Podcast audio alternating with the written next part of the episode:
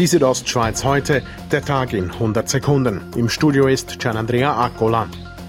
100 Kandidaten wollen für Graubünden in den Nationalrat, so viele wie noch nie. Der Bündner Politologe Claude Dermont sieht hinter der Rekordzahl eine durchdachte Strategie. Die Parteien hoffen offenbar, dass man so einfach die, die Vereine, die, die Netzwerke, die, die Familiennetzwerke teilweise auch kann abholen kann. Äh, so viele Kandidierende wie nur möglich.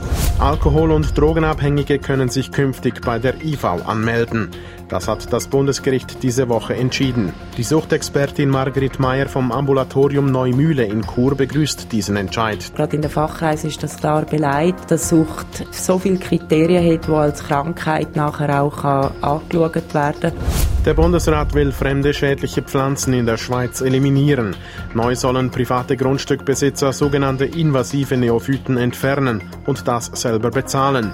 Der Geschäftsführer des Hauseigentümerverbands Graubünden Retonik kritisiert. Man hat völlig einen falschen Ansatz gewählt. Das gibt dann Kosten von 25 Millionen Franken für die Eigentümer.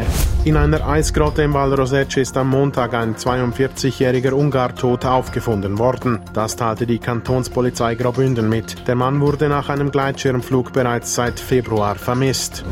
Die Südostschweiz heute der Tag in 100 Sekunden, auch als Podcast erhältlich.